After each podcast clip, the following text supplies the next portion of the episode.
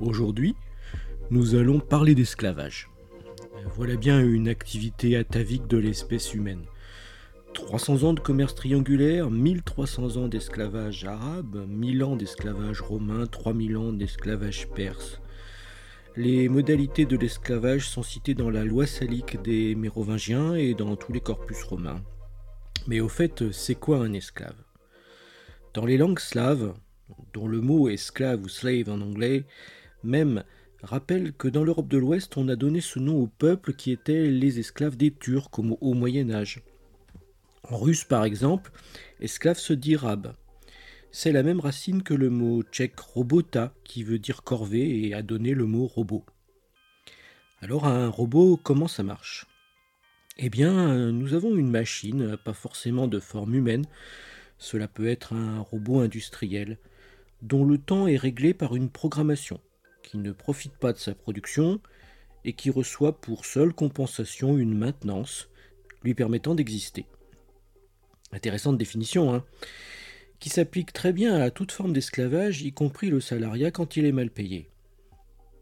Cela désigne toute programmation dont le résultat profite à un tiers qui vous permet de subsister à minima. Les esclaves, c'était la solution avant les intelligences artificielles. Dans les années 80, les industries se sont fortement robotisées. Enfin, c'était juste avant qu'un régime communiste asiatique propose ses services d'humains à programmer contre subsistance. Mais aujourd'hui, euh, les Chinois n'étant plus rentables, nous revenons massivement à l'automatisation des procédés. Qui n'a jamais rêvé de se faire conduire par un chauffeur qui n'a pas d'opinion politique ni d'intérêt pour le football? Se faire servir par une machine qui est plus polie qu'un garçon de café parisien? Car enfin, l'expérience sociale que constitue le passage à la caisse d'un supermarché est quand même assez limitée, il y a quelque temps, il y avait la queue à la caisse automatique du Monoprix près de chez moi et personne à la caisse tenue par une jeune femme au demeurant revêche. Il faut bien dire que ce n'est pas le plus marrant des jobs. Donc les robots sont les nouveaux esclaves. C'est une excellente nouvelle, d'autant que les intelligences artificielles n'ont pas d'âme. Bon, d'accord, on a dit ça des noirs, des basses-castes, des animaux de ferme, des femmes, il n'y a pas si longtemps et encore aujourd'hui dans bien des contrées ensoleillées. Mais on ne va pas compliquer les choses complexes, mettons. Dans les années 80, vous pouviez programmer sur un ZX81 un petit programme de dialogue appelé ELISA qui répondait comme un psychologue rogérien. Est-ce que vous avez un problème? demandait Elisa. Oui, pourquoi les gens sont-ils comme cela? pouvait-on répondre. Et Elisa poursuivait la conversation.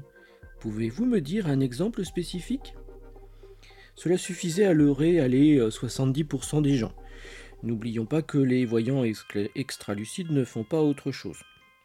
Aujourd'hui, les sciences cognitives appellent effet ELISA la tendance humaine naturelle à donner une âme aux machines, à donner un petit nom à sa voiture.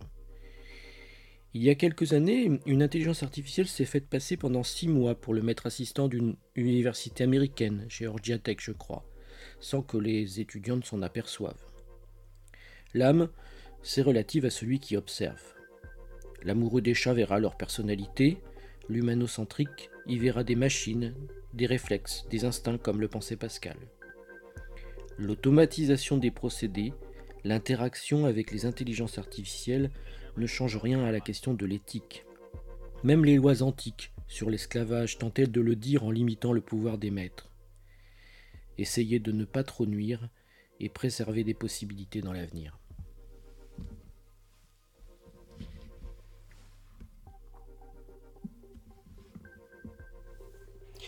Si ce podcast vous intéresse, partagez-le.